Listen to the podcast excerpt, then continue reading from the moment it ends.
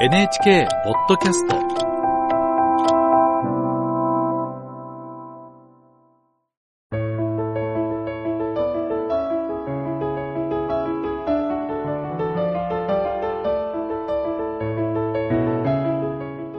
物語やエッセイの朗読をお届けするラジル文庫。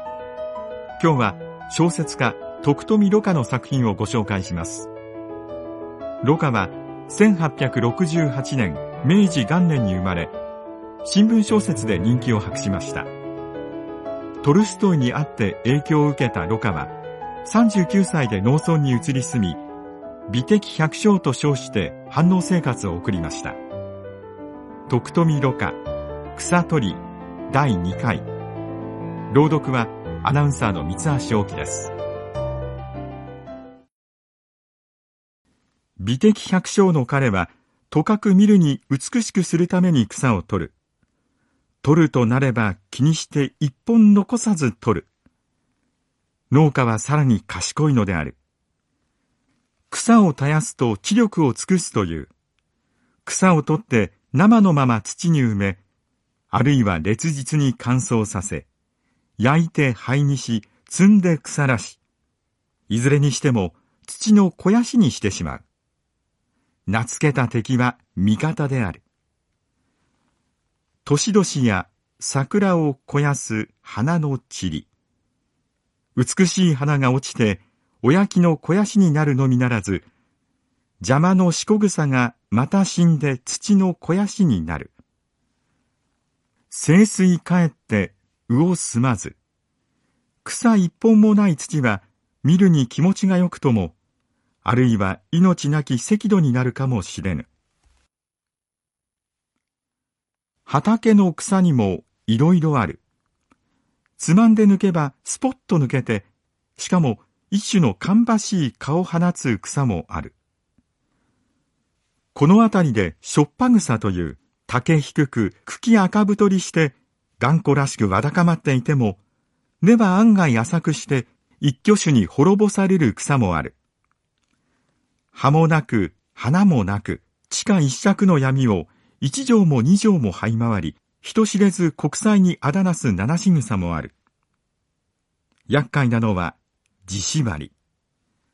短弁の木なる小菊のように可憐な花をしながら万円また万円。糸のような鶴は引けばすぐ切れて根を残し、ちょっとの根でも残れば、10日と経たずまた一面の草になる。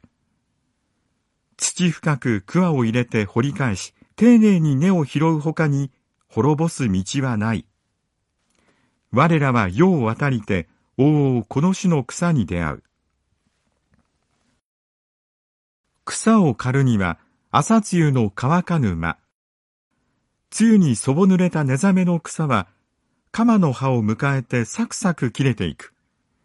夏の土曜のうち、武将釜と俗に言う、柄の長い大きなかまぼこ型の鎌で、片端からガリガリ書いていく。梅雨打ちには各片端からついてしまう。土曜打ちなら1時間で枯れてしまう。夏草は成長猛烈でも気をつけるから案外生しやすい。恐ろしいのは秋草である。行く末短い秋草は種がこぼれて生えて小さなままで花が咲いてすぐ実になる。その慌ただしさ。草から見れば涙である。しかし油断してうっかり種をこぼされたらことである。一度落とした草の種はなかなか急に取りきれぬ。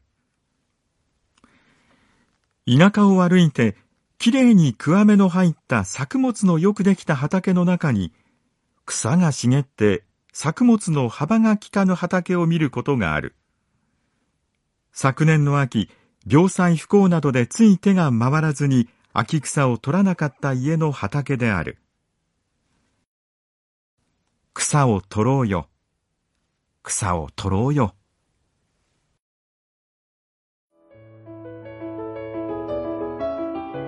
徳富ろ過草取り第2回朗読は三橋大樹でした。